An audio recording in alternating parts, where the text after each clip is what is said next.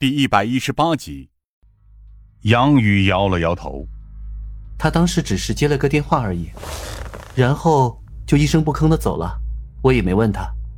电话，我和疯子同时警觉起来，因为我们在李哲的尸体上没有发现任何能证明他身份的地方，无论是学生证还是现金，更别说是手机了。他当时在电话里说了些什么？我立刻问道。请你尽可能的仔细回忆一下。杨宇摸了摸下巴。我当时正在一心看书，基本上没在意，隐约听到他貌似是被某个人叫了出去，但我也听不到电话那边的声音呢。你平时知道他会有哪些联系人吗？杨宇露出了一个玩味的笑容。真要说的话，他手机里的联系人，除了他在老家的家人亲戚之外。就只有我们宿舍的几个人了。疯子皱眉问道：“只有你们而已？还能有谁？他没有谈恋爱，也没有其他朋友，性格随和，但过于沉稳。平时的交际圈，除了我们之外，几乎没有其他人。”我听出来杨宇的言外之意。你是想说，是你的舍友们把他约出去的？杨宇没有给出直接回应。我只是如实的回答了你们的问题而已，至于要怎么联系，这是你们的事情。我皱了皱眉。不管如何，宿舍确实是一个神奇的集体，竟然能将这样性格迥异的一群人凑在一起，并且让他们成为朋友。夏灵薇下意识的问道：“我还是有些好奇。”你朝夕相处的舍友和朋友死了，而且死前见过的最后一个人很有可能就是你，但是你竟然没有丝毫的感触或者反应吗？我能理解夏灵薇的意思，无论是伤心也好，恐惧也罢，杨宇表现的都不像是正常人该有的反应。对此，杨宇只是轻笑了一声而已。事情的发生是突然的，但人已经死了，我能做的。也只有尽量的适应新的宿舍生活而已。事实上，就算少了他，我的生活也不会有任何改变，不是吗？夏灵薇皱了皱眉，这样的回答未免太过冷漠了吧？我能够理解各位警官的心情，但我对此能给出的回答只有这些。事实上，我确信我所有的舍友都会给你们相同的答复。杨宇凝视着我们。李哲没有交际圈，也没有任何人脉，他平时的联系人仅限我们。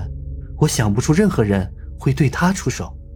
疯子咂了咂嘴，因为我们从洛宾和赵飞那里听到的几乎都是一模一样的回答。杨宇也是一样。他接着拿起了那本侦探学科普书籍，请各位继续加油吧。我能帮你们的只有这些，但请别忘了。我跟你们说的那个情报，我们心情有些复杂的离开了图书馆，眼下只剩下最后一个人可以让我们调查询问。哎呀，如今的年轻人都是这么奇怪的吗？疯子揉了揉眉心，那个杨宇显然就是想暗示我们，凶手在他们宿舍人里面吧？我点了点头。不管他到底是抱着什么样的心情，做出了这番假设，他说的。也有一定道理。根据目前的调查结果来看，能和李哲扯上关系的，也只有他们几个了。目前还有一个关键问题是李哲丢失的手机，如果能将其找到的话，无疑就能找到李哲失踪前的交流信息。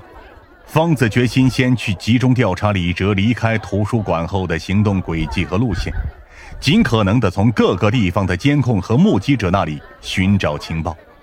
而去找孙和的任务，则暂时交给了我和夏灵薇。哎，不好意思啊，贩子，好不容易得来的假期就要这样泡汤了。疯子先是拍了拍我的肩膀，随后才转向了夏灵薇。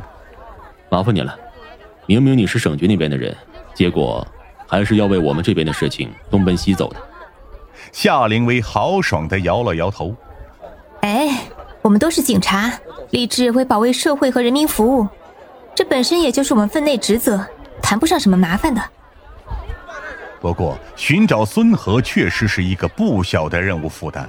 我们经过多方打听，最终才在临海大学的一处公园凉亭当中找到了他。而当时他正在和自己新交到的女朋友热烈的缠绵在一起。对于我们打扰了他的好事，孙和显得并不在意，甚至听到我们是警察之后，也显得很是配合。孙和是个长相俊朗的年轻人，一身名牌，头发也染成了时髦的咖啡色，可能是因为贴近原本的发色，才能规避校规。而且他的一举一动。几乎都充满了贵气的模样，加上手上的名表，推测出他富二代的身份其实也不算困难。至于他的女朋友，反倒是普通很多，相当腼腆内向，在我们来到之后，就远远的坐在了亭子的角落里，不敢正视我们。